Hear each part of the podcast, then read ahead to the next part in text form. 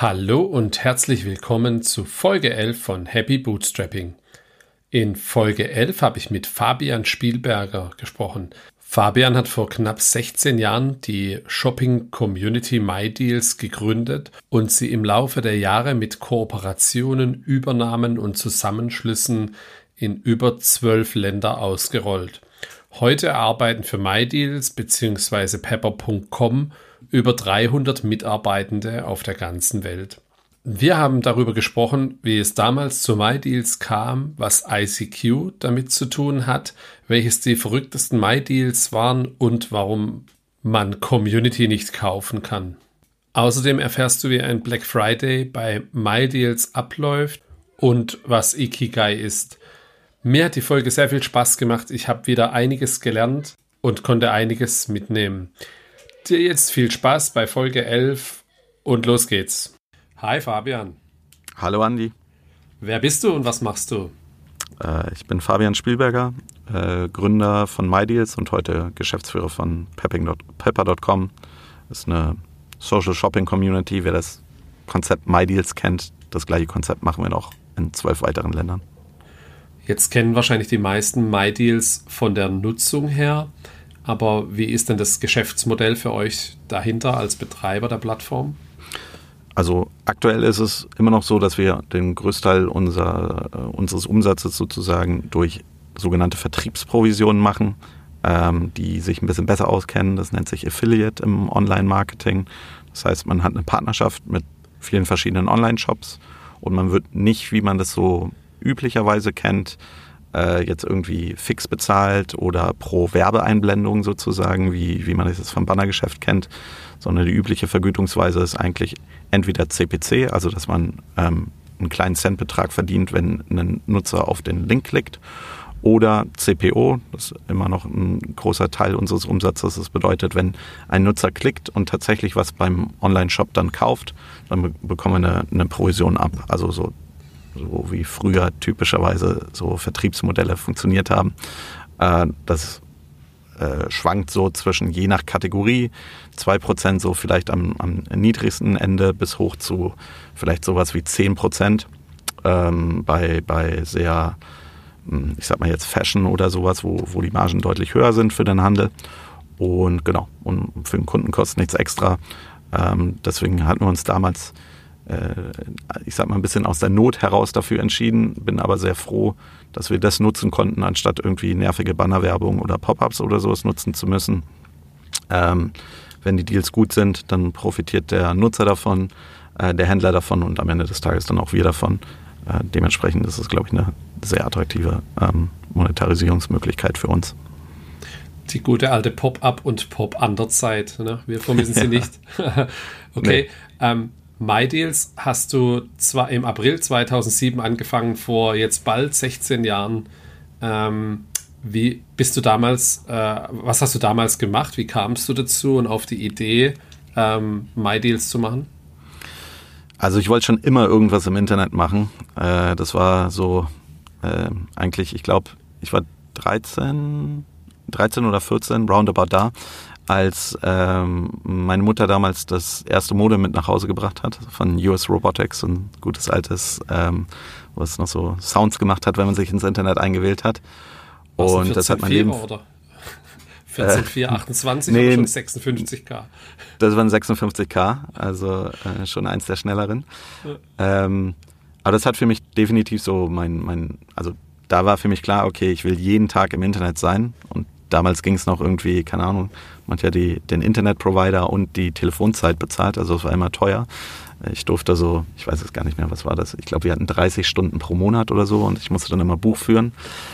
Ähm, genau, und dann war für mich immer klar, dass ich irgendwas mit Internet mache, aber natürlich machst du erstmal erstmal deine Schule fertig. Ähm, habe aber damals schon ähm, aus dem Internet mit 14 ähm, Sachen aus Asien importiert und dann hier in, in Deutschland äh, bei ähm, bei der zweiten Hand weiterverkauft. Äh, darf man vielleicht gar nicht sagen, weiß ich gar nicht. Äh, doch, bestimmt äh, verjährt inzwischen.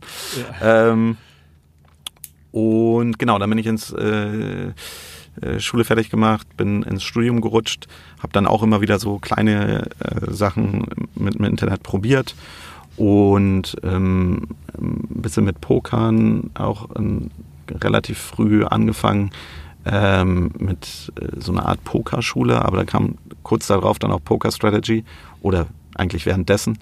Ähm, da war dann äh, potenzieller Erfolg auch äh, relativ schnell ab, äh, abzusehen, dass es nicht funktioniert.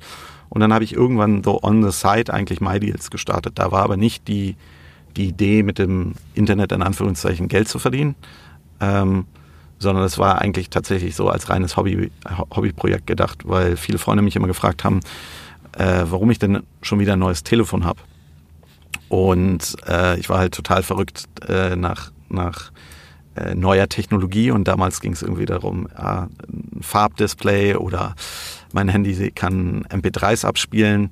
Also äh, wirklich noch, noch die absoluten Feature-Phones.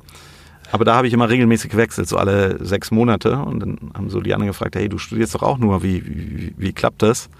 Und dann habe ich halt angefangen sozusagen so meine Tipps, wie ich Sachen besonders günstig kaufe im Internet, ähm, online zu stellen. Und das war, war der Startschuss für, für, für MyDeals.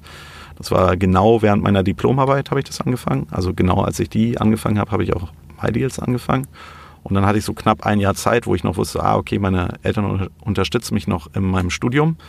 Ähm, also habe ich ein Jahr Zeit, mehr oder minder das ähm, hoffentlich zum, zum Fliegen zu bringen. Und hat dann am Ende des Tages ziemlich genau funktioniert. Da war ich mit der Diplomarbeit fertig, bin nach, zurück nach Berlin gezogen und habe dann kurz darauf den ähm, ersten, ähm, äh, meinen ersten Mitarbeiter und Kollegen, der auch heute immer noch da ist, David, David Zingelmann, ähm, äh, dazugeholt, der mit mir zusammen studiert hatte. Ah, das bedeutet, du hast das Studium auch fertig gemacht dann und erfolgreich beendet und nichts abgebrochen, wie so mancher dann, der erfolgreich was nebenher gegründet hat. Ja, für mich war das eigentlich ehrlich gesagt ganz praktisch, weil es so den Pressure des Geldverdienens mehr oder minder ein Jahr lang komplett äh, rausgezögert hatte, weil ich noch wusste, solange ich studiere, zahlen auf jeden Fall meine Eltern. Und da ich ja äh, Nanotechnik bzw. Physik studiert habe und äh, ich da eh den ganzen Tag am Computer bin, war so die, die Übergänge zwischen äh, die, für die Diplomarbeit arbeiten und an MyDeals arbeiten wirklich sehr, sehr, sehr, sehr flüssig, muss man sagen. Ähm, und genau die dann fertig zu schreiben, war schon echt auf jeden Fall nochmal nervig, aber ähm, das, das ging schon noch relativ easy nebenher, muss ich sagen. Wenn man vielleicht deutlich früher angefangen hätte, wo man noch für die ganzen Prüfungen und so lernen musste, dann wäre es vielleicht ein bisschen schwerer gewesen, ja. Und wie kann man sich das erste Jahr dann vorstellen? Hast du dann 18 Stunden am Tag gearbeitet, dann geschlafen und weitergemacht? Hat es, ging das so schnell ab, das Geschäft, oder hast du einfach das nebenher gemacht und dann so äh, nach Lust und Laune, weil du eben den Druck dann nicht hattest, auch Geld zu verdienen? Ähm, nee, also äh, das war schon so, wie du es äh, anfangs beschrieben hast. Also es war schon mehr oder minder ein 24-7-Job in Anführungszeichen. Und nicht nur das erste Jahr, sondern ich würde sagen fast die ersten sieben Jahre, äh, wo ich wirklich äh, so wirklich extrem Workaholic-Style sieben Tage die Woche geackert habe. Aber ich habe das, ich habe es wirklich vor, bildlich vor mir gesehen, wie die anderen halt ähm, Feierabend haben und ich dann die Deals zusätzlich noch, noch einstelle. Und ich wusste jedes Mal, wenn ich zu einer Zeit einen Deal einstelle, wo die anderen Feierabend haben, also damals gab es eigentlich keine echte Konkurrenz. So der, das erste Modell, was ich so ein bisschen als Konkurrenz gesehen hatte, war damals geizkragen.de. Mhm. Ähm, ich würde mal sagen, so die, die, die allererste deutsche ähm, Internetsparseite. Ähm, die haben aber überhaupt gar keine guten Angebote geteilt. Und ich dachte mir immer nur so, oh mein Gott, die sind so blöd, die sind so riesig. Äh, wenn die nur einmal sehen würden, was, was ich sozusagen in Anführungszeichen äh, mache und die das einfach kopieren würden, dann äh, wären die viel, viel erfolgreicher. Und so hatte ich immer äh, A, den Druck, so zu versuchen, ähm, A, viel, viel besser als die Konkurrenz zu sein, in Anführungszeichen, aber eben auch keine Angebote zu verpassen, sondern wirklich den ganz, ganz wenigen Nutzern. Also das hat auch relativ schnell angefangen. Ich dachte, am Anfang wollte ich so, so ähnlich machen, wie du es am Anfang beschrieben hattest. So, ich mache erstmal die Webseite schön, stelle immer so ab und zu mal einen Deal ein und dann, ähm, äh, wenn ich so ein bisschen zufrieden bin mit, mit wie die Webseite aussieht, wie, wie es alles funktioniert, dann erzähle ich meinen Freunden davon. Und dann wächst das wahrscheinlich. So war meine, meine ursprüngliche Idee. Äh, so hat es aber nicht funktioniert. Google hat mehr oder minder von Tag eins äh, Besucher auf die Webseite geschickt. Und ähm, ja, das war, dann hatte ich auf einmal äh, für mich damals unvorstellbare 300 Nutzer pro Tag auf der Webseite und ich dachte mir so, krass, wo kommen die alle her? Ähm, und ähm, äh, ich, ich konnte mir das gar nicht vorstellen und dadurch hatte ich dann tatsächlich so eine Art äh, immer, immer Druck. Du hast so die, die Statistiken, damals noch, ich weiß gar nicht, wie, wie hießen das nochmal, äh, ich will sagen AW-Stats oder sowas, also äh, irgendwas vor Google Analytics noch. Ähm, und äh, ja, dann hatte man immer so als Motivation, okay, nächste Woche muss der, muss der Balken höher sein als vorherige Woche. Und das hat auch immer sehr gut funktioniert. Und je mehr Inhalte man erstellt hat, ähm, desto, desto mehr Nutzer kamen auf die Plattform. Und dann hat man, hatte man oder habe ich damals so ein paar Deals gefunden, die so Game Changer waren, die dann wirklich auch diese, die, die Nutzerschaft auf ein anderes Level gebracht haben. Und dadurch, dass es ja ein WordPress-Blog war und auch eine Kommentarsektion hatte, hatte ich auch schon extrem früh äh, sehr viel Interaktion mit den Nutzern, äh, die dann tatsächlich MyDeals genutzt haben. Und ja, das hat dann, hat das Ganze so äh, ein bisschen in, mein, in meine Workaholic-Schiene gebracht, weil die Nutzer dann halt auch nachts schreiben, Wochenends schreiben und man will halt, oder ich wollte immer möglichst schnell und viel antworten. Ähm, und natürlich, wenn irgendjemand dann ein Schnäppchen in den Kommentaren oder per E-Mail gemeldet hat, wollte ich das auch möglichst schnell online bringen. Deswegen ähm, bin ich da schon relativ schnell in so einer äh, Selbstausbeutungsfalle äh, getappt, die aber damals definitiv der, ich glaube, schon ein relevanter ähm, Teil des Erfolges oder einen relevanten Teil des Erfolges ausgemacht hat. Was waren das für Game Changer Deals? Kannst du dich da noch an welche erinnern, was das so damals ja. war? Der allererste war ähm, Crash 5 Tarife. Das war von ähm, äh, Mobilcom Debitel ein Tarif, wo die Minute 5 Cent äh, gekostet hat. Das ist heute noch günstig. Also äh, 5 Cent die Minute äh, kriegt man bei den meisten Anbietern nicht, es sei denn, man hat halt eine All-Net-Flat. Ähm, und zu der damaligen Zeit, also vor 16 Jahren, war es unglaublich günstig. Aber die kam immer nur ähm, einmal pro Tag zu einer bestimmten Uhrzeit online und die Uhrzeit wurde vorher nicht bekannt gegeben. Und ähm, ich hatte dann rausgefunden, dass man im Quelltext sehen kann, wann die nächste Charge online geht. Und dann ähm, habe ich immer die, die Veröffentlichungszeiten sozusagen online gestellt und dann konnte man irgendwie äh, Crash 5 Tarife ähm, äh, googeln und da war ich relativ weit oben. Ähm, und natürlich mit einer Information, die praktisch nirgendwo anders im Internet stand. Ähm, äh, das war so das, der erste Game Changer, vor allem weil es relativ lange lief, also man immer durchgängig dadurch Nutzer bekommen hat. Und das nächste Ding, woran ich mich noch erinnern kann, war Mediamarkt ähm, Alexa in Berlin, die, die Eröffnung des damals größten ähm, Mediamarkts äh, Deutschlands. Und damals gab es noch keinen Kauf da und sowas an und die ganzen anderen, wie die alle heißen, wo die Prospekte einfach im Internet standen. Also hatte ich das Prospekt, habe alle Angebote runtergeschrieben und die Preise verglichen, ob es halt wirklich, was die guten Angebote sind, was die schlechten Angebote sind. Und äh, das war auch unfassbar. Also vom, vom Besucherzahlen, wenn ich dann, ich weiß es jetzt nicht mehr genau, aber sagen wir mal, wenn ich vorher, weiß ich nicht, 1000 pro Tag hatte, hatte ich auf einmal 5000. Äh, okay. Äh, natürlich nur solange diese Eröffnung äh, lief, aber viele sind davon dann auch geblieben und haben äh, weiter äh, gesehen, was wir sozusagen an, an Qualität oder damals noch ich an einzelner Qualität ins Internet schreibe. Und äh, das hat den, den Grundkern der Community auf jeden Fall gebaut. Oh, und heute kann ja auch die Community Deals oder schon relativ lange einstellen. Am Anfang hast du das nur, nur du gemacht. Und du hast genau, es redaktionell also gemacht sozusagen. Die ersten drei Jahre habe ich es nur redaktionell gemacht ähm, und dann wurden Deals entweder über die Kommentare oder per E-Mail-Funktion eingereicht und ich wollte das auch so speziell. Also ähm, äh, mir war wichtig sozusagen, dass alle Deals, die auf der Plattform sind, echte Deals sind, einen extrem hohen Qualitätsstandard haben. Und ähm, ich, das ist immer noch so in der Community und das macht es auch manchmal sehr schwierig für, für Anfänger sozusagen in die Community einzusteigen, weil was viele so als Angebote, ich sag mal hier in, in Anführungszeichen kennen, sind für MyDeals keine echten Angebote. Es müssen halt wirklich, wirklich eine, es muss eine echte Ersparnis da sein. Ähm, oftmals ist es auch so, vielleicht ist ein Produkt günstig, ähm, aber ein anderes ist viel besser und kostet genau das Gleiche, dann ist es eigentlich per se auch kein Deal. Und ähm, all sowas erstmal zu verstehen, das hat halt relativ lange gedauert und deswegen wollte ich immer so die Hoheit über die Inhalte haben, habe dann aber später gemerkt, dass es zu stark von meiner persönlichen Meinung ähm, beeinflusst ist. Also dass nur weil ich persönlich kein Interesse an, mh, hm, weiß ich nicht, äh, Rennrädern habe und mich damit jetzt nicht wirklich gut auseinandersetze, heißt es nicht, dass ich die, die, die, die Dealhoheit über Rennräder haben sollte. Vielleicht ist es äh, was so mein Standard ist, wie, wie ich sage, keine Ahnung, bei Elektronik mindestens 10% oder bei, bei Beauty oder so mindestens 20, 25%. Vielleicht ist es bei Rennrädern ganz anders. Vielleicht sind die immer so äh, im, im, Preis stabil, dass da 100, 200 Euro Rabatt, was vielleicht nur 6, 7, 8 Prozent sind, trotzdem ein mega guter Deal ist.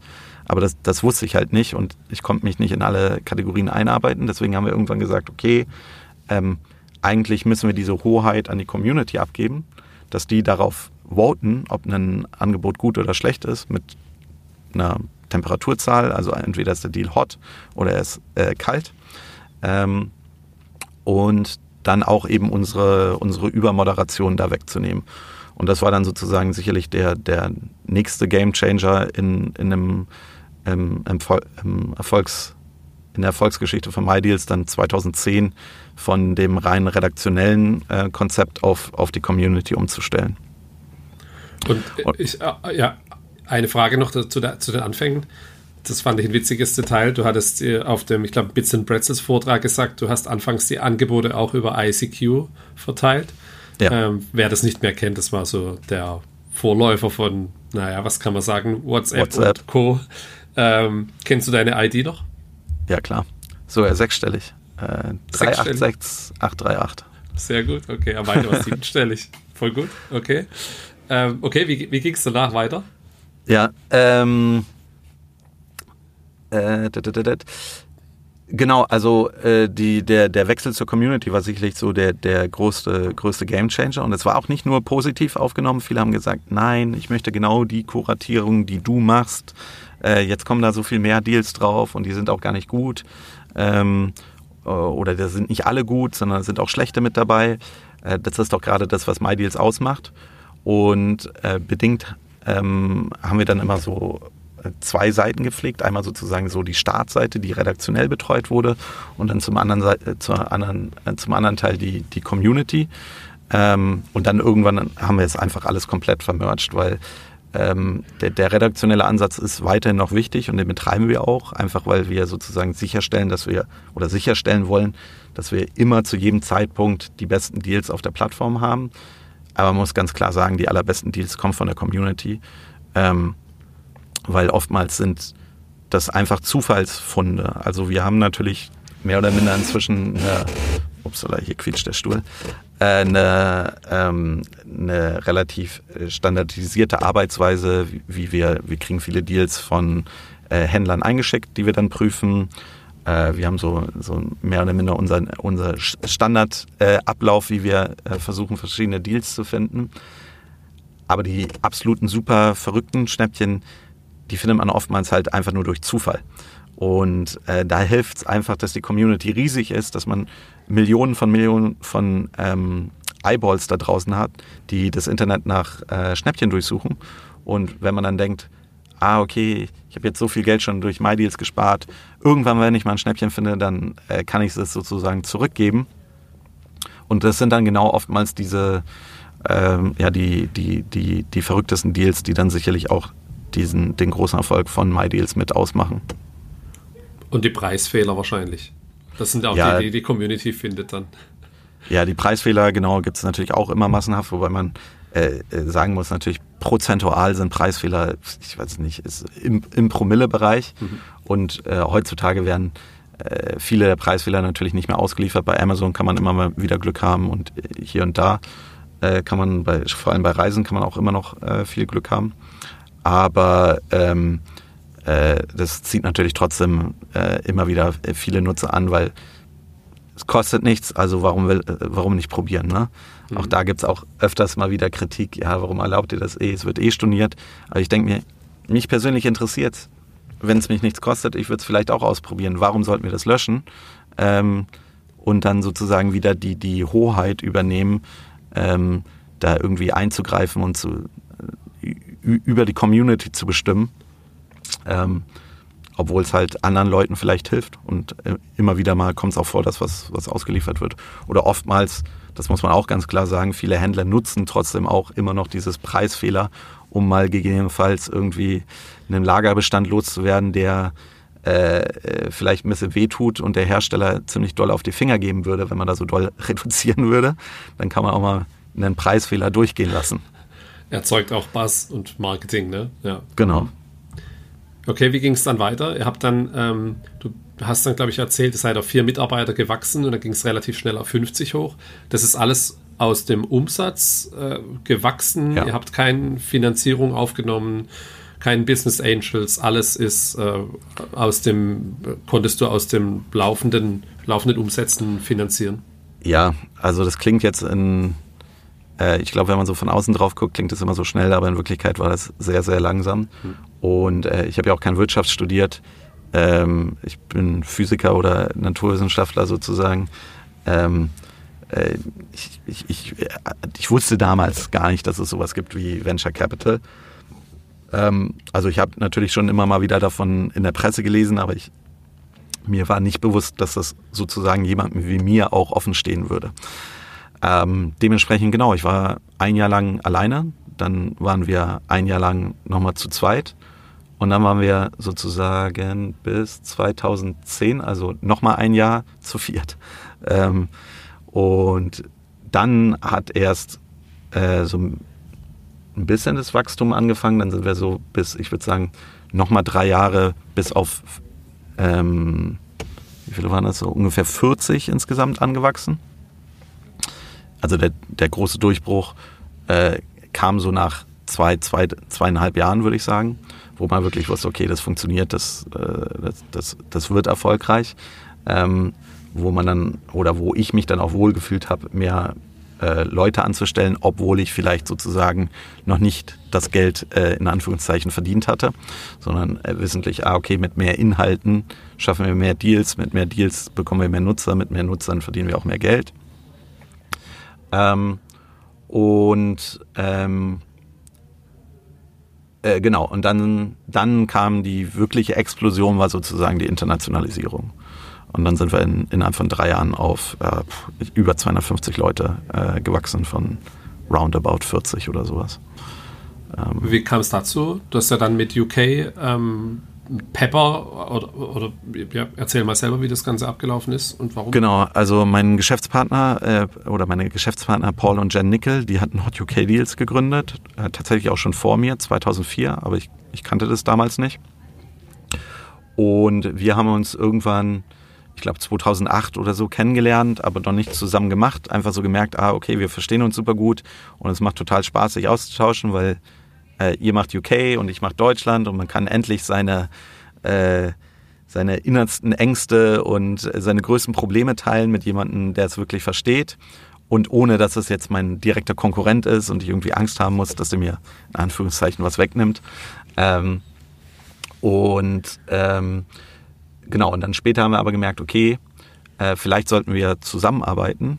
Und das war dann sozusagen der, der, der Startschuss der Community. Das war so unsere erste Zusammenarbeit. Ähm, und äh, dann haben wir auch die Geschäfte zusammengeführt, also Hot UK Deals und My Deals als Unternehmen gemerged, jetzt nicht als, als Plattform. Und dann ähm, war immer so, alle oder viele haben uns empfohlen, ah, ihr müsst international gehen, ah, Fabian, du musst unbedingt das Konzept in, weiß nicht, äh, Polen machen. Die Leute wollen so gerne da Geld sparen und äh, oh, du musst unbedingt in dieses und jenes Land gehen. Und ich habe halt immer gesagt, so ja, äh, das, ich verstehe das schon, aber unser großer Schlagpunkt ist nicht die, die Plattform, nicht die Technologie dahinter, sondern die Community. Und die Community bauen wir mit guten Inhalten auf, mit äh, langfristigen Aufbau von Vertrauen. Nicht, nicht die Technologie dahinter ist das Besondere, sondern die Leute, die das eigentlich machen. Und ähm, deswegen fand ich die Internationalisierung immer nicht so wichtig oder nicht so richtig. Und das hat sich dann erst geändert ähm, durch den speziellen Fall, dass, äh, dass, also mir ist es wie Schuppen von den Augen gefallen. Meine Frau hat immer wieder, oder damals meine Freundin, heute meine Frau, äh, bei, bei ASOS bestellt, einen, einen Fashion Shop in UK. ich, ich habe sie dann irgendwann gefragt, so, machst du dir eigentlich nie Gedanken darüber, wie es jetzt ist mit Zurückschicken äh, schicken oder Zoll etc. pp. Und sie meinte so, nö, habe ich noch nie drüber nachgedacht. Und dann war es so wirklich so, oh, okay, der, der nächste Gamechanger-Moment für mich als, als Unternehmer. Na klar, E-Commerce ist global oder zumindest paneuropäisch. Und äh, wenn dem so ist, dann ist ein Deal in Deutschland, ein Deal in Polen, ein Deal in Holland, ein Deal in Frankreich, ein Deal in UK. Und das war dann so, okay, wenn wir dann die Dealbasis sozusagen haben, dann können wir das Konzept internationalisieren. Und äh, genau, das haben wir dann Ende 2013 angefangen, äh, rumzugucken, wer denn in der ganzen Welt noch sowas ähnliches macht äh, wie wir. Ähm, haben ein paar gefunden mit Willi in Mexiko und Promo de Cuentos und ähm, ähm, Irvin, äh, Mederic und Hüg mit D-Labs in Frankreich äh, und noch ein paar andere. Und dann haben wir halt denen von, von unserer Idee erzählt, dass hey, E-Commerce wird global sein, äh, alle Online-Shops werden irgendwann ähm, international ähm, äh, verschicken. Und dementsprechend sollten wir auch unbedingt eine, eine Shopping-Community international aufbauen. Und ähm, ob sie denn sozusagen Lust haben, damit äh, mit einzutreten. Und das war dann sozusagen der Startschuss für, für Pepper.com. Wir haben einen neuen Namen gesucht, der ein bisschen größer ist und wollen sozusagen, ich meine, damals hat man so das Facebook des Shopping gesagt, aber ich sage immer so, man hat irgendwie, genau, Facebook für Freunde, Twitter für Nachrichten, Pinterest für Inspiration, Spotify für Musik, aber es gibt kein soziales Netzwerk für Shopping. So, dabei ist Shopping traditionell ein extrem soziales Produkt und wir versuchen eben genau diese soziale Komponente im Shopping zu sein. Und habt ihr dann die anderen Länder zugekauft oder haben die alle einfach gesagt, hier, wir merchen das hier rein? Haben die teilweise dann aufgehört und ihr habt es komplett übernommen und mit technisch, also die berühmten Synergieeffekte gehoben oder wie ist das abgelaufen? Genau, also sowohl als auch. Also in, in der Regel äh, war es eine Mischung aus beiden, also einem, einer kleinen äh, Cash-Komponente, aber eben auch dem, dem Merch, dass man sozusagen äh, gemeinsam daran weiterarbeitet. Es sind auch noch bis auf Paul und, und Jen, die schon vor sieben oder acht Jahren ähm, operativ ausgestiegen sind, sind auch noch alle Gründer mit dabei. Ähm, in inzwischen ganz unterschiedlichen Rollen, also vom Head of Mobile Development bis hin zu Chief Product Officer, äh, also gar nicht mehr zwangsläufig auf ihren, auf ihren eigenen Ländern sozusagen.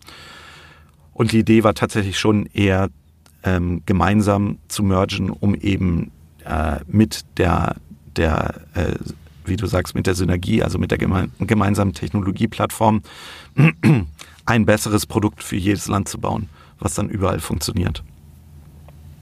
Okay. Und wie groß ist es dann heute? Jetzt Anzahl, kannst du was dazu sagen? Besucher, Länder, Märkte, Umsatz genau, vielleicht? Also, also wir machen äh, zwölf Länder ähm, wir sind, ich weiß es immer nicht so genau, aber hm, definitiv über drei, 300 äh, Mitarbeiter sozusagen in, in allen Ländern. Ähm, und ich glaube, die Zahl oder so, die wir ähm, äh, so anpeilen, das ist dann eher in Q4 in dem Bereich, haben wir bis zu 30 Millionen Unique User auf allen Plattformen.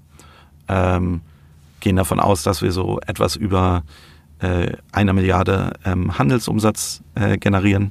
Ähm, und genau, also ist natürlich nicht, nicht, nicht unser Innenumsatz und äh, ist auch nicht alles monetarisiert auf unserer Plattform. Dementsprechend kriegen wir leider nicht von allem äh, was ab.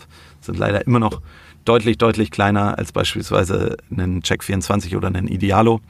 Ähm, haben aber tatsächlich deutlich mehr Besucher. In, also in Deutschland haben wir viel, viel mehr Besucher als Check24 allein ähm, haben auch viel, viel, viel mehr Besucher als Idealo international, ähm, machen aber noch deutlich weniger Umsatz, weil halt eben der Fokus tatsächlich mehr darauf ist, die Community äh, zu äh, weiterhin, also wir fokussieren uns weiterhin stärker aufs Wachstum als jetzt auf die Monetarisierung, was wahrscheinlich auch so ein bisschen so im ganzen Unternehmen so unsere Schwäche ist. So eine der, der Geschichten, die, die ich immer erzähle, ist, äh, wir waren ich glaube, als wir 40 Leute waren, hatten wir eben noch niemanden in Finance. So die, die erste Finance-Person haben wir mit 40 äh, Leuten eingestellt.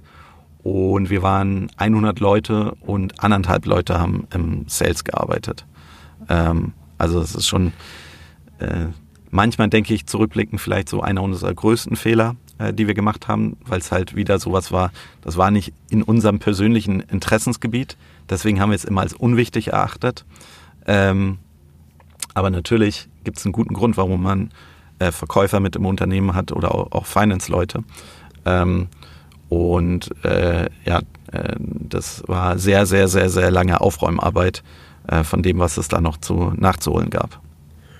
Fernsehspots gibt es jetzt auch keine für MyDeals, ne, im Vergleich nee. zu Check24. Also so rein Marketing macht ihr eigentlich auch nicht. Das passiert ja hauptsächlich über, ja, keine Ahnung, Mund-zu-Mund-Propaganda. Hast du hier den Deals auf MyDeals gesehen? Ich habe hier einen Kollegen, der da immer fleißig Links verteilt Sehr per gut. WhatsApp und sowas.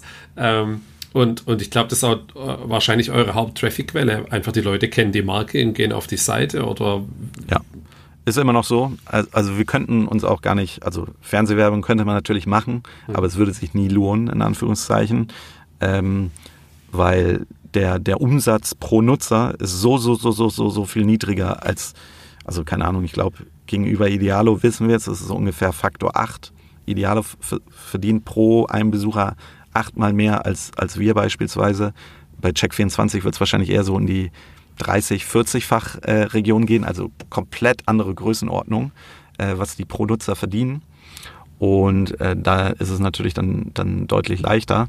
Aber bei uns ist halt eben die Stärke, dass wir so viel organisches Wachstum haben, so viel, ähm, ja, ich sag mal in Anführungszeichen, wir geben auch Geld im Marketing aus, wir investieren es halt eben ins Produkt und in die Community. Ähm, das ist halt ein bisschen anders, als die, die anderen Firmen das machen wenn ich jetzt als User einen Deal einstelle, ähm, dann kann es ja auch, wenn es hier ein Shop äh, hier bei mir regional ist, dann verdient ihr wahrscheinlich auch gar nichts dran, weil es kein, keine Provision ist. Wie ist das so das Verhältnis von den, kannst du das sagen, den eingestellten ja. Deals? Zu, für wie viele so, so genau wissen wir es gar nicht, aber wir gehen immer so von 50-50 etwa aus. Also wir haben so ähm, wahrscheinlich knapp 50 Prozent der Deals, wo wir äh, wenig oder gar nichts dran verdienen.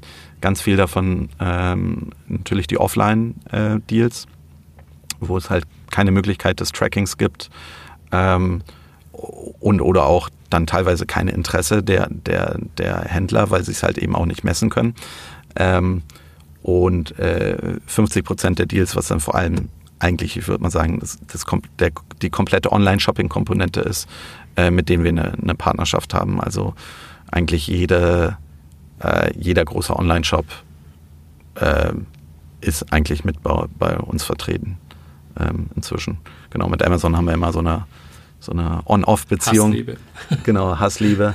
äh, die ist, äh, ist, ist, ist, aktuell wieder, ist, aktuell ist der Beziehungsstatus wieder on. Aber ähm, ja, das ist immer, immer kompliziert, da wirklich einen guten, eine, eine, eine, gute Balance für beide Seiten zu finden, die für uns passt und aber eben auch für die andere Seite passt. Beziehungsstatus, es ist kompliziert, ne? gab es ja auch. Genau. ähm, Nochmal kurz zu den Ländern zurück. Ähm, Deutschland ist dann das größte Land mit UK oder wie ist so grob genau. die Verteilung? Also ganz lange war UK unser größtes Land. Ähm, also es kommt jetzt ein bisschen drauf an, ob man jetzt Umsatz oder ähm, Besucherzahlen sieht. Also für ganz, ganz, ganz lange Zeit war ähm, äh, UK unser größtes Land im Umsatz und in den Besucherzahlen. Dann hatte Deutschland im Umsatz UK, ich würde mal sagen, so vor vier, fünf Jahren oder sowas überholt und in Besucherzahlen hat Deutschland ein bisschen später, dann so ein, zwei Jahre danach ähm, auch UK überholt. Inzwischen ist dann Deutschland auf 1, äh, UK auf 2, dann Frankreich auf 3, aber sehr, sehr, sehr knapp zu Spanien. Ähm, dann also drei äh, Frankreich, vier Spanien, fünf Polen. Ähm,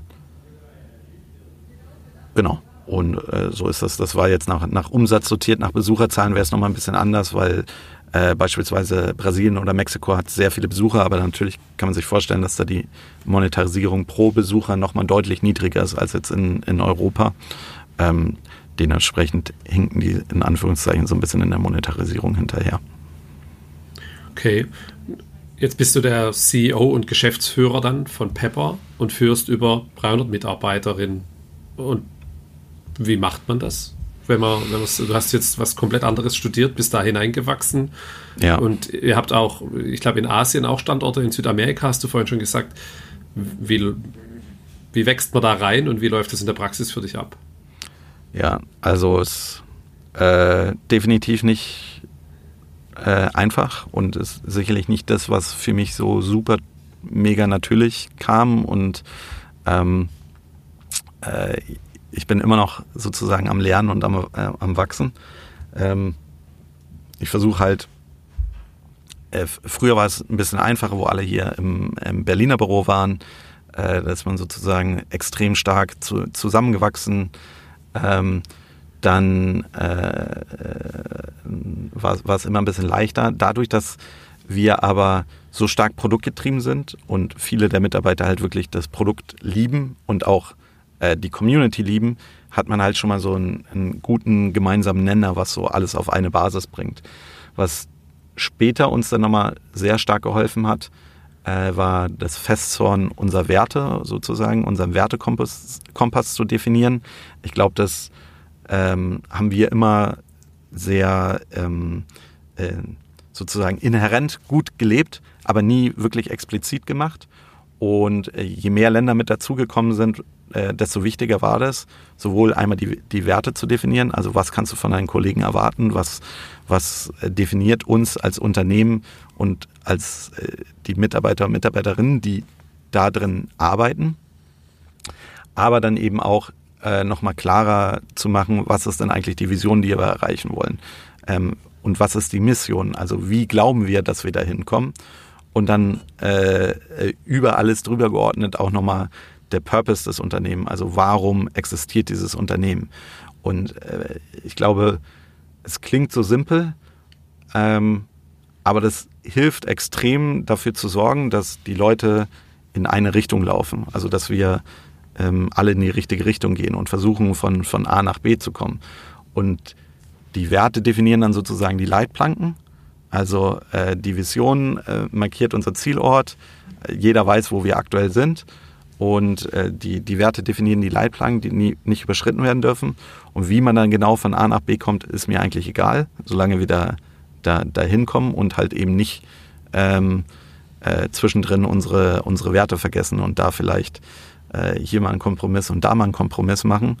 Ähm, ja, auf jeden Fall, Kompromisse sind super wichtig, aber es muss halt innerhalb von, von den Leitplanken sein, die äh, wir mal als, als, als tatsächlich als Firma definiert haben. Also wir haben das sehr inklusiv und äh, bottoms-up gemacht. Aber dadurch, dass wir es halt auch schon so lange gelebt haben, war es mir eigentlich klar, dass bottom-up mehr oder minder genau das Gleiche rauskommt, was ich auch gerne äh, äh, haben wollen würde. Wir hatten damals dann noch einen Wert hinzugefügt, der noch nicht so gelebt wurde. Es war ähm, äh, ähm, die Datengetriebenheit. Äh, wir haben das Unternehmen extrem Bauchgefühl getrieben und das war auch okay, je, wenn man relativ klein ist und man gute, sehr gutes Verhältnis zwischen allen äh, Mitarbeitern hat und es so nicht wirklich zu, ich sag mal, Streit über bestimmten, bestimmte Entscheidungen kommt. Aber je mehr man Verantwortung im Team distribuieren will und je mehr man auch möchte, dass nicht immer in Anführungszeichen die Chefs die Entscheidungen treffen, sondern ähm, man auch mal ein Argument gewinnen kann, obwohl man sozusagen nicht das äh, Department äh, leitet, dann muss man eigentlich da, dazu hingehen, dass Entscheidungen datengetrieben werden, äh, datengetrieben getroffen werden.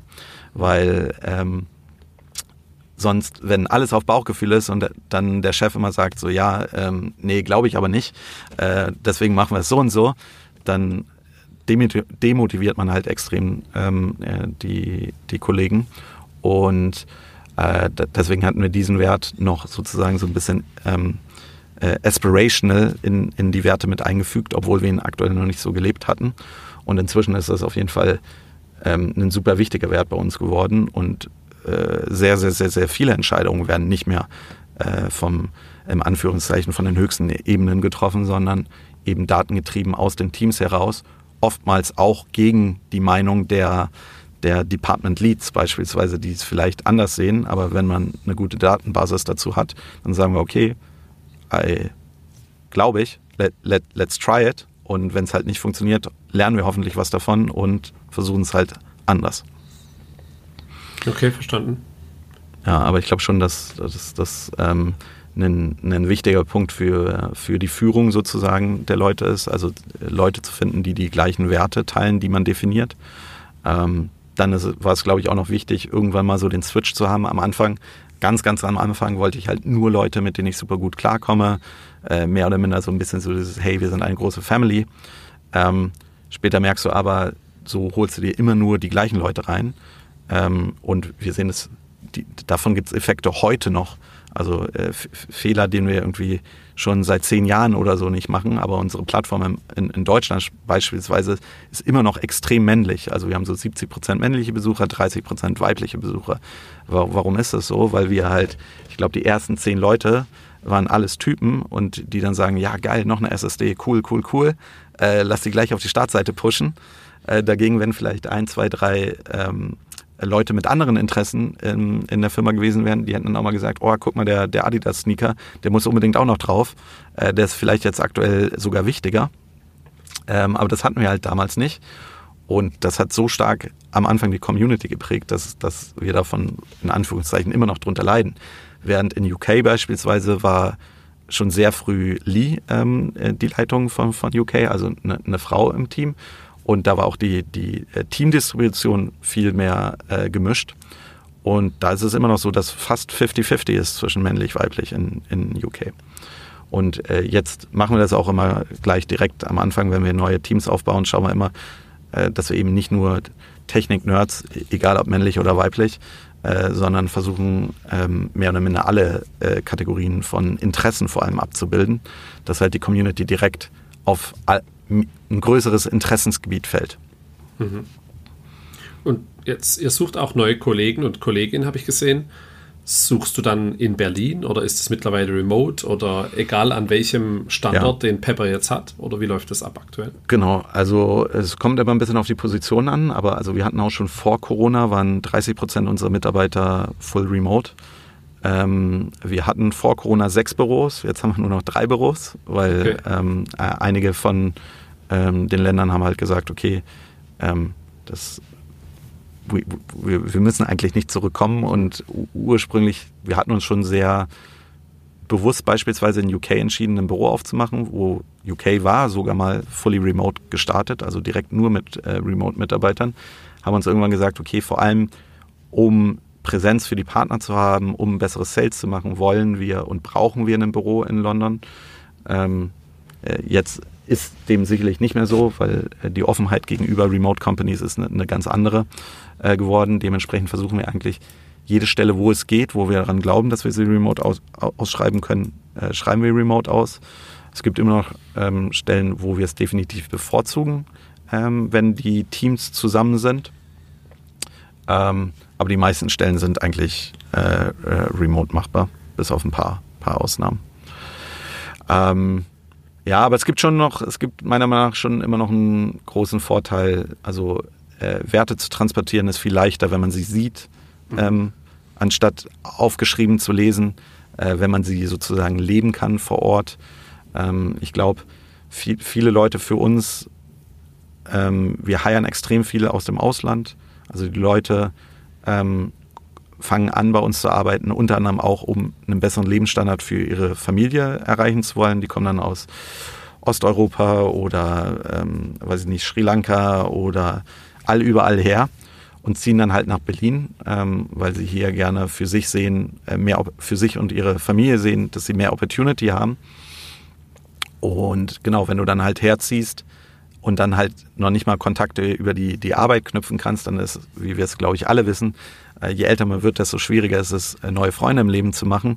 Äh, und wenn dann ein Teil, wo man acht, neun Stunden seines Tags verbringt, dann auch nochmal wegfällt, dann wird es halt irgendwann wirklich, wirklich schwer. Dementsprechend glaube ich, dass es auch immer nochmal wichtig ist, die soziale Komponente.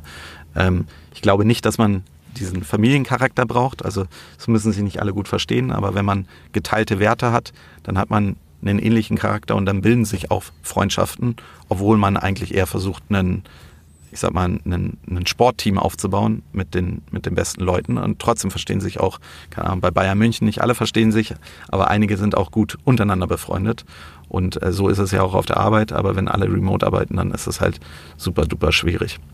Hm. Okay. Jetzt ähm, kannst du mal einen Einblick geben, wie, wie läuft so ein Black Friday ab bei MyDeals? Wie ja. gibt es dann ein Dashboard und 24 mal 7 wird geschaut, dass die Plattform läuft oder ja. ist da wahrscheinlich schon etwas verrückte Zeit?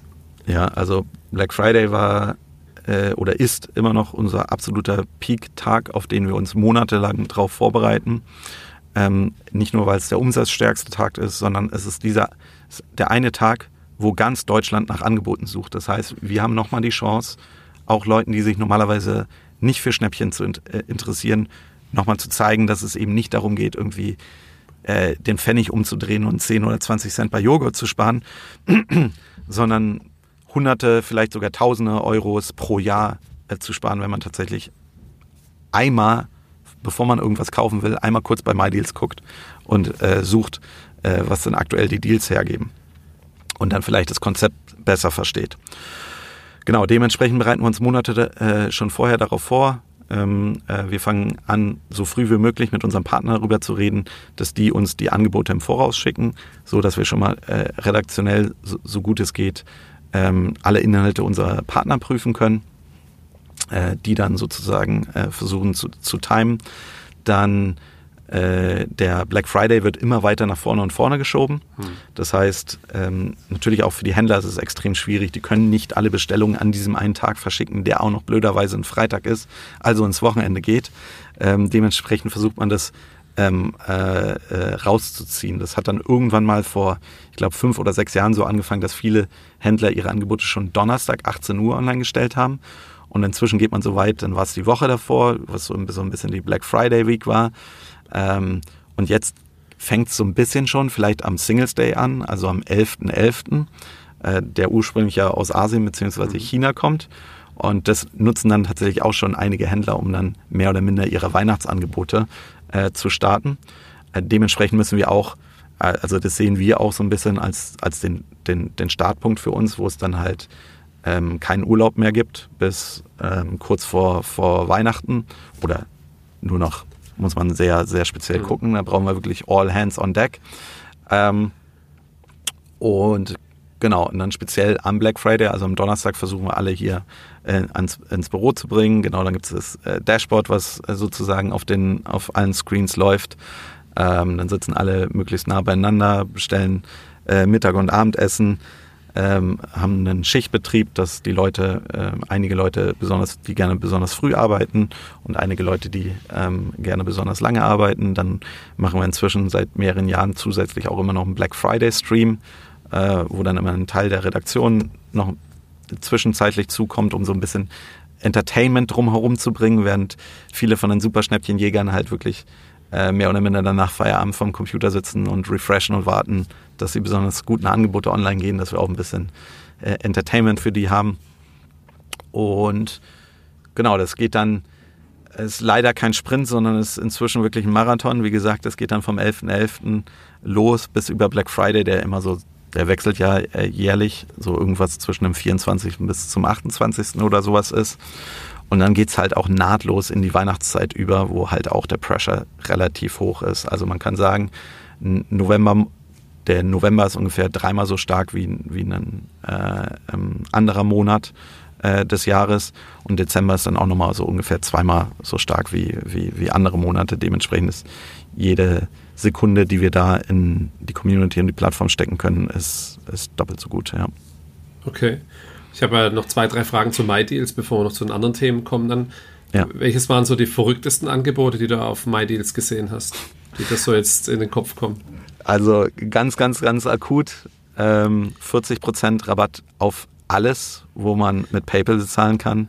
Mhm. Ähm, das funktioniert ja bedingt aktuell immer noch, nur noch bei ganz wenigen Händlern, aber vor einigen Tagen hatte einer unserer ähm, absoluten Power-User, äh, Kinixa, äh, rausgefunden, dass ähm, es in Argentinien aktuell einen, so ein Problem gibt, dass die äh, Währung in, äh, in, auf dem Schwarzmarkt, also die argentinischen Pesos auf dem Schwarzmarkt zu einem äh, deutlich besseren Kurs äh, gehandelt werden als die, der offizielle Wechselkurs.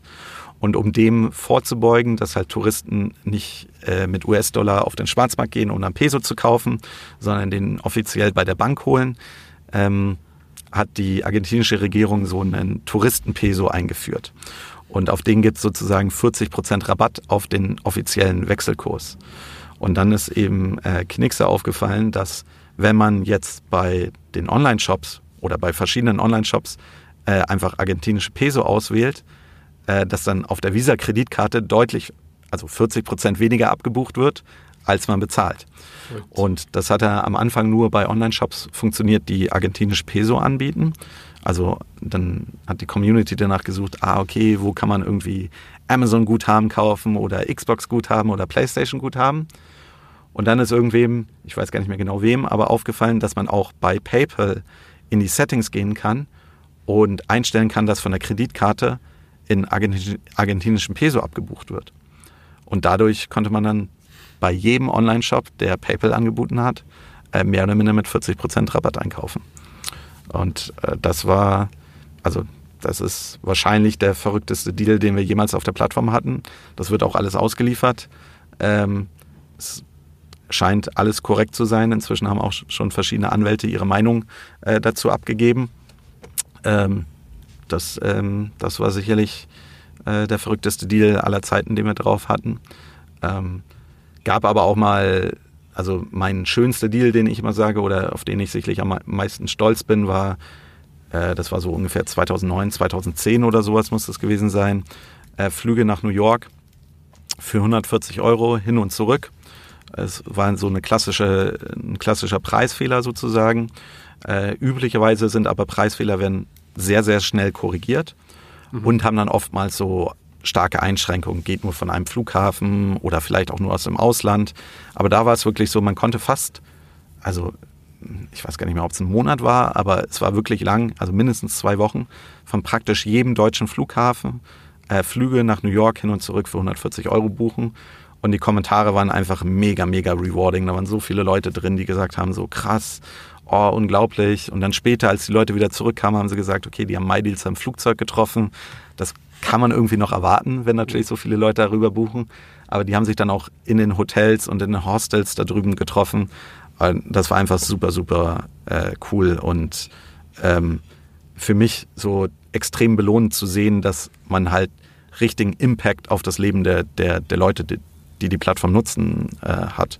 Ähm, ja wenn ich jetzt, du hast den MyDeals angesprochen, der den Deal mit äh, Argentinien eingestellt hat. Wenn man da sehr aktiv ist, ähm, gibt es da irgendwelche Rewards für, also gibt es für Community-Member, habt ihr dort so eine Art Bonusprogramm? Hört sich vielleicht komisch an, aber gibt es da ja. irgendwas gegen die MyDeals, Trikots oder Einladungen ins Büro? Genau, also Jein. Ähm, äh, bis vor, äh, vor einer Weile hatten wir mal so ein, so ein also ur ursprünglich haben wir immer gesagt, nein, äh, nichts, nichts, nichts, nichts, nichts, weil es super wichtig ist, dass Deals aus Eigeninteresse geteilt werden und nicht deswegen, weil man ähm, Geld damit verdient. Also ganz oft wird zum Beispiel gefragt, so hey, warum macht ihr denn kein Revenue Share? Keine Ahnung, mit, mit, mit den Nutzern ähm, auf den einzelnen Deals, das wäre doch voll logisch. Ja klar ist das logisch, aber das Pro große Problem ist ja gerade, dass, oder eins der großen Probleme, das wir, glaube ich, lösen, ist eben, dass die, die äh, Nutzermeinungen eben unbiased sind. Also die, die Nutzer teilen die Angebote, weil sie was zurückgeben wollen, weil sie Teil der Community sein wollen und nicht, weil sie was verk verkaufen wollen. Und wenn man was verkaufen will, kann es halt mal leichter passieren, dass man vielleicht einen Nachteil von einem Produkt vergisst. Mhm. Ähm, äh, weil natürlich, wenn man diesen Nachteil vergessen würde, dann würde das Produkt natürlich deutlich mehr verkauft werden. Und genau das, das wollen wir eben nicht. Wir wollen ja, dass die Leute vielleicht sogar ein bisschen mehr über die Nachteile diskutieren als über die Vorteile, weil die Vorteile würde dir der Hersteller erzählen. Mhm. Das hört man mit, mit Sicherheit, sondern es geht vor allem um die, äh, äh, äh, um die Nachteile. Und das hatten wir dann vor, jetzt weiß ich nicht mehr, drei, vier Jahren mal probiert, äh, ein bisschen zu ändern über so ein sogenanntes Expert-Programm oder so haben wir das genannt. Und die Idee war dann eigentlich zu sagen, okay, wir stellen sicher, dass die nicht an den einzelnen Deals verdienen, ähm, sondern vers versuchen eher so eine Art Price Pool zur Verfügung zu stellen, ähm, wo die Community dann äh, dran einen äh, ne, Teil sozusagen von verdienen konnte. Oh, aber das hat leider ein bisschen so dazu, ein bisschen zu, zu der Spaltung der Community geführt. Also dann gab es einmal die, die Nutzer, die eben Teil dieses Experts-Programms waren und äh, einige Nutzer, die nicht Teil des waren. Dann hat es auch dazu geführt, dass so eine gewisse Anspruchshaltung den Nutzern gegenüber entstanden ist. So, ah ja, du verdienst ja Geld damit. So, warum hast du nicht das und das noch rausgesucht? Ähm, dabei, ähm, äh, also das ist ja kom komplett verrückt sozusagen. Also niemand davon muss das machen. Die haben alle auch, auch andere Jobs gehabt. Ähm, dementsprechend ähm, äh, war das so ein bisschen schwer, die Balance zu finden. Das haben wir dann vor ein oder anderthalb Jahren oder so wieder eingestellt. Und jetzt gibt es so ein kleines ähm, äh, Reward-Programm, wo wir die äh, Nutzer mit den äh, heißesten Deals mehr oder minder so ein bisschen unstrukturiert rewarden. Ähm, das ist aber wirklich nur eine, eine Kleinigkeit, ein 5 Euro Amazon-Gutschein, ein 10 Euro Amazon-Gutschein.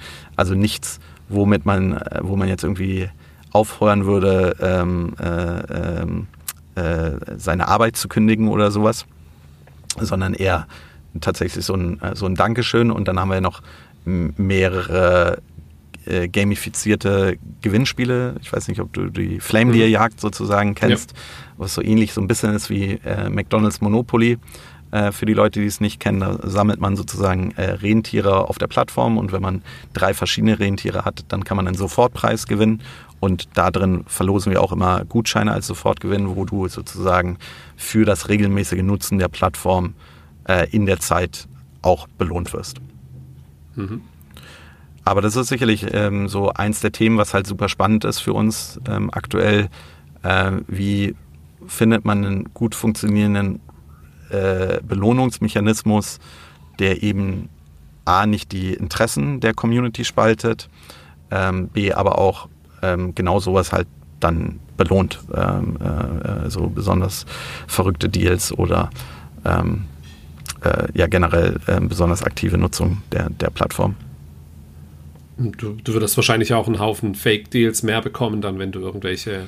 Genau, das ist sicherlich eins der, der, der, größten Probleme. Ich weiß noch äh, genau, äh, wir hatten mal irgendeinen neuen Marketing-Manager und der dachte, ah, ist so eine coole Idee, wir wollen irgendwie, es ist gerade Festival-Season, lass doch mal ein Gewinnspiel machen, wo, ähm, keine Ahnung, die heißesten Festival-Deals belohnt werden. Und auf einmal haben wir zigtausend schlechte Festival-Deals eingestellt bekommen bei Leuten, die im Gewinnspiel teilnehmen wollen aber nicht so richtig Teil der Community sind. Ähm, und das hat natürlich äh, total zu Problemen geführt. Also es ist schon hm. ist nicht so einfach, ähm, da genau den, den richtigen Mittelpunkt, äh, Mittelweg zu finden. Erkennt ihr die dann aktuell manuell, so Fake Deals? Oder habt ihr ChatGPT angedockt und es erkennt die? Oder äh, leider noch nicht. Ja. Äh, leider noch nicht, aber ähm, steht natürlich auch auf der, der Roadmap. Ähm, Nee, wir wollen also einmal durch ein sehr großes Moderationsteam, ähm, das sozusagen vor allem auch die Vergleichspreise prüft. Also kann man das Produkt irgendwo anders günstiger kaufen. Und wenn man das Produkt woanders ka günstiger kaufen kann, dann nehmen wir den Deal auch einfach raus. Ähm, also wir, wir, haben eine Zeit lang das dann trotzdem drin gelassen, dass die Community das dann kalt votet. Mhm. Aber davon hat eigentlich keiner was. Dann wird der Nutzer, der den Deal eingestellt hat, der wahrscheinlich nichts Böses wollte, sondern es vielleicht einfach nicht besser wusste, kriegt dann irgendwie Hate von der Community. Der hat dann nichts mit gewonnen. Äh, die Community hat nichts davon gewonnen, irgendein Produkt zu sehen, was es irgendwo anders äh, günstiger gibt. Und wir versuchen, wenn wir es rechtzeitig sehen, dann versuchen wir es rauszunehmen. Wenn natürlich schon super viele Kommentare und sowas drauf sind, äh, dann sind wir vielleicht schon ein bisschen zu spät. Und dann versuchen wir auch eher den Nutzern nochmal klarer zu erklären, äh, wie, wie funktioniert hier genau das Konzept. Äh, es geht eben nicht darum, ah, der Händler hat einen super tollen Service und deswegen zahle ich da irgendwie 50 Euro mehr. Ähm, ja, das ist schön und cool, aber ähm, das muss dann schon ein sehr, sehr, sehr, sehr spezieller Service sein, dass man da mhm. bereit ist, 50 äh, Euro mehr dafür zu zahlen. Und das ist nicht das, was wir sozusagen äh, wirklich äh, äh, als Plattform verfolgen, sondern wir wollen, dass die Angebote, alle Angebote, die auf der Plattform sind, nirgendwo anders günstiger äh, äh, zu kaufen sind.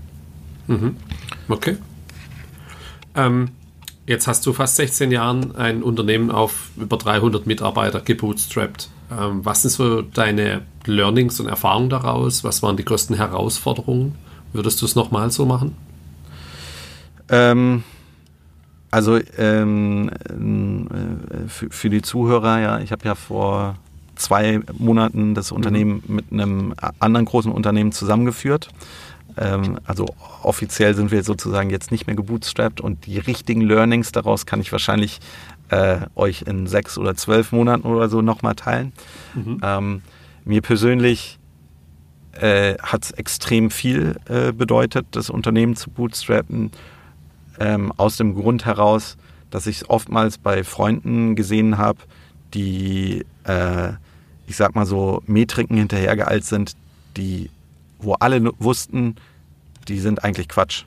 Aber für die nächste Investitionsrunde war es halt eben wichtig. Und äh, genau das war mir immer wichtig im Unternehmen, langfristig die richtigen Entscheidungen zu treffen und so auch äh, so, so, eine gewisse Stabilität für, für die Mitarbeiter zu bieten, aber eben auch äh, für die Community. Also äh, uns gibt es jetzt 15 oder 16 Jahre und ich möchte halt eben, dass das Produkt mal gucken, wie es mit AI und AGI und so weitergeht, aber sagen wir mal, wenn, wenn die Maschine nicht übernimmt, dass es uns das vielleicht auch in 10 oder 15 Jahren noch gibt. Oder speziell vielleicht noch viel, viel wichtiger, wenn AI da ist, weil irgendwo müssen die Informationen, äh, auf die die AI ja ihre Daten basiert, ja herkommen. Und ähm, da ist vielleicht der Community-Ansatz sogar noch mal wichtiger äh, in der Zukunft. Und das war für mich auf jeden Fall wichtig. Was, was ich vielleicht anders machen würde, wäre zu wissen, dass es die Opportunity für mich gäbe, eben auch äh, Venture Capital äh, aufzunehmen.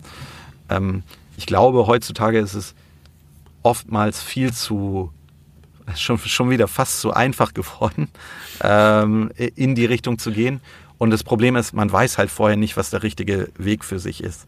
Ich glaube, äh, wenn man nicht in einem Modell ist, wo man unbedingt Venture Kapital braucht, würde ich so lange bootstrappen, wie es irgendwie, irgend möglich ist. Und wenn man dann wirklich an dem Punkt ist, wo man sagt, boah, jetzt bräuchte ich eigentlich nur noch Geld und dann würde mein, mein äh, ich muss nur noch Geld draufkippen und äh, mein, mein, mein Umsatz, mein Gewinn würde explodieren. Nicht nur der Umsatz, vor allem auch der Gewinn oder zumindest der Gross Profit. Ähm, ähm, dann ist man am richtigen Punkt, wo man Venture Kapital braucht. Oder wenn du an einem Punkt bist, wo du weißt, ey, das ist so kapitalintensiv, das kann ich gar nicht bootstrappen. Ähm, aber auch da habe ich manchmal so das Gefühl, die Leute haben einfach eine sehr kurze Pers so, äh, Perspektive, wo man so denkt, so ja, da würde ich ja nie hinkommen in den nächsten drei, vier Jahren. Ja klar, bekommst du da nicht in drei, vier Jahren hin, das dauert halt 10, 15 Jahre. Und dann, dann bist du auch schon schnell, wenn du es bootstrappst. Ja? Ähm, das ist halt ein bisschen schwieriger. Und also ein äh, super cooles Konzept, was für mich nochmal ein bisschen klarer gemacht hat, warum ich eigentlich das mache, was ich mache, ist so Ikigai, so ein japanisches Konzept. Äh, finde was, was äh, du gerne machst, finde was, ähm, wofür du bezahlt wirst, äh, was die Welt braucht und worin du gut bist. Und wenn du den Überschnitt von diesen vier Punkten gefunden hast, dann hast du sozusagen deinen Purpose äh, und dann ist Arbeit auch nicht wirklich Arbeit. Ähm, und ich bin da schon ziemlich close in dem, was ich machen will. Und ich glaube, wenn man das für sich selber findet und das tatsächlich die Arbeit ist, die man macht, dann ist Bootstrappen viel besser, weil dann hast du niemanden, der dir da reinredet, du kannst selber die, die Entscheidung treffen und du bist sowieso rein und glücklich mit dir selber. Ähm, wenn es vielleicht nicht so den super tollen äh, Match hat, dann ist es vielleicht auch nicht ganz so schl schlimm, in Anführungszeichen, wenn das jetzt äh, Venture-funded ist, äh, weil es dann vielleicht doch eher in die Richtung Beruf äh, oder sowas geht. Aber hättest du jetzt früher Venture Capital aufgenommen, um dann Internationalisierung schneller voranzutreiben? Ich meine, sowas wie jetzt die Community, die kannst du dir nicht kaufen. Die, Korrekt. Die wächst ja einfach, ähm, indem man ja ähm, wertsch also, ähm, ähm, ja. wertschätzend mit ihr umgeht und dann dauert es einfach ein bisschen, aber dann bleibt die halt auch da. Ne? Und, und, und wenn es dann weiterverkauft oder gemerged wird, dann ist vielleicht auch das Verständnis ein anderes. So ist jetzt mein Blick, oder? Hundertprozentig korrekt. Also es ist, äh, das war bei uns auch so, als wir dann die ersten neun Länder äh, selber gestartet hatten. Ah, cool, jetzt haben wir ja Kapital, jetzt können wir ja voll Gas geben und die Communities viel schneller bauen. Aber es geht nicht. Vertrauen, das ist wie in einer Beziehung. Vertrauen baust du nicht auf über Nacht, äh, mhm. sondern das, das dauert viele Jahre. Und ähm, ja, man kann es ein bisschen mit Kapital beschleunigen, aber auf gar keinen Fall so einfach in einem Jahr, bumm, jetzt habe ich die größte Community da. Das, das funktioniert nicht. Das muss man sich über Jahre lang ähm, äh, aufbauen. Und für meinen Use Case wäre Venture Capital wahrscheinlich nicht so viel, also wäre nicht unbedingt nötig. Mhm. Ähm, und ich glaube, es gibt immer noch extrem viele Use Cases, wo es nicht ähm, nötig ist. Würde es vielleicht ein bisschen schneller gehen? Ja, mit Sicherheit wäre es ein bisschen schneller gegangen. Ähm, aber es hätte eben auch durchaus passieren können, dass es dann in die oder irgendwann in der, dass man eben nicht mehr selbst, äh, selbstbestimmt ist. Vor, vor allem damals war es ja nochmal, äh, oder vielleicht jetzt aktuell auch wieder, da konnte man ja nicht immer Geld zu seinen eigenen Konditionen sozusagen raisen, sondern man musste mehr oder minder das nehmen, was man äh, bekommen hat. Ähm, da hat man jetzt ein relativ langes Zeitfenster, wo es, äh, wo die Gründer ähm, äh, wiederum mehr oder minder entscheiden konnten, von wem und wie, zu welchen Konditionen sie Geld nehmen. Ähm, heutzutage ist das natürlich nochmal äh, wieder, wieder ein bisschen anders. Also muss man vielleicht auch immer ein bisschen gucken darauf, wann und warum man, man Geld aufnehmen möchte.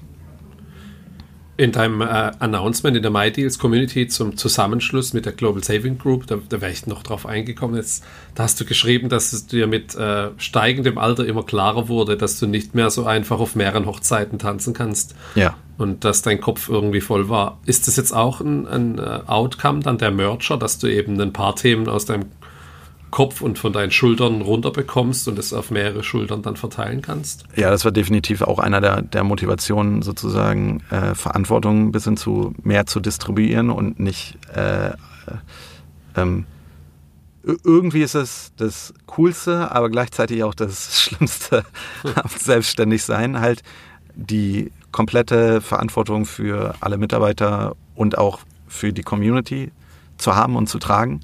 Und ich mache das gerne und mir macht es auch wahnsinnig viel Spaß. Ähm, aber es ist auch extrem kräftezehrend und irgendwann auch echt schwer.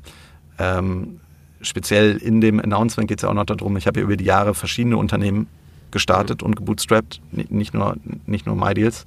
Ähm, und das war, äh, ich habe es dann wirklich für mich gemerkt an irgendeinem Punkt, wo ich gefühlt nicht mehr denken konnte oder, nichts mehr außer Arbeit denken konnte. Es, es, es, es ging gar nicht, weil immer wieder ist nochmal ein Gedanke in meinen Kopf reingehuscht.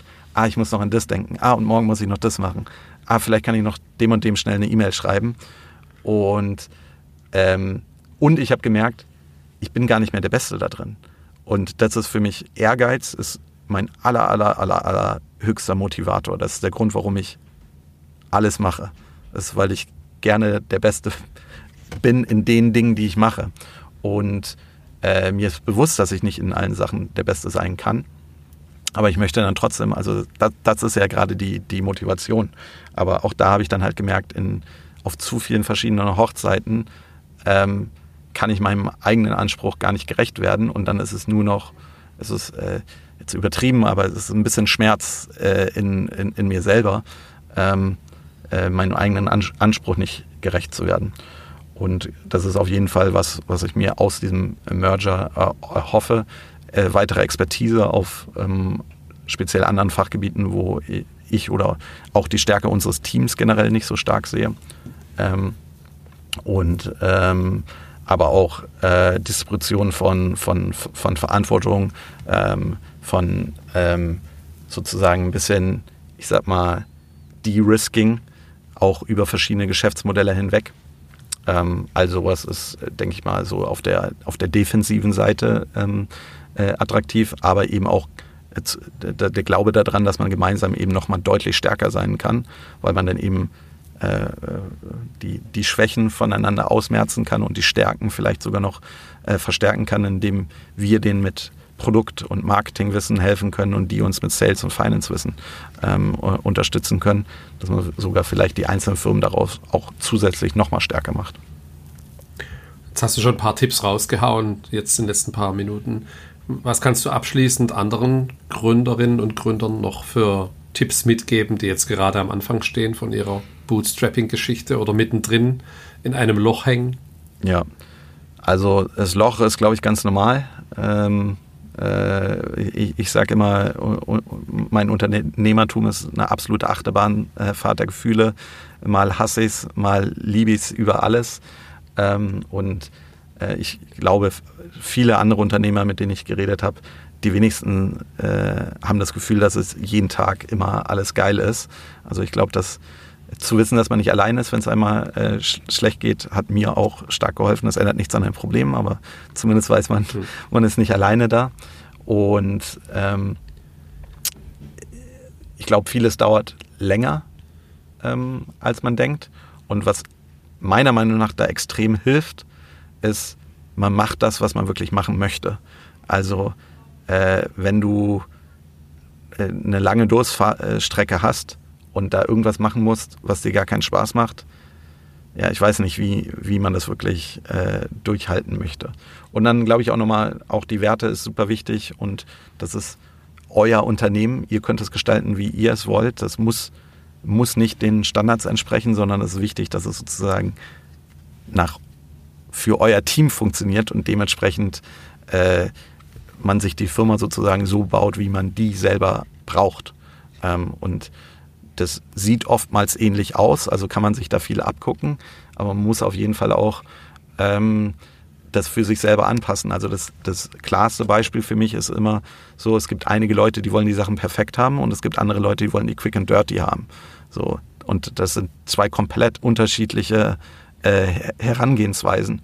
Und keine Ahnung, ich weiß nicht, wenn man jetzt vielleicht im Architekturbereich arbeitet oder so, dann ist perfekt super wichtig. Ähm, ich finde Quick and Dirty immer sehr gut, wobei ich glaube ich, wir auch nochmal so, so, so einen gewissen Zwischenschritt haben. Dann gibt es andere Leute, die sind so richtig Quick and Dirty. Das, das muss man halt für sich selber rausfinden und dann auch klar definieren und dann schauen, dass man die Firma genau nach den eigenen Interessen sozusagen baut, weil ähm, wenn man da 15, 15 Jahre drin arbeitet, dann sollte man sich da nicht durchquälen müssen.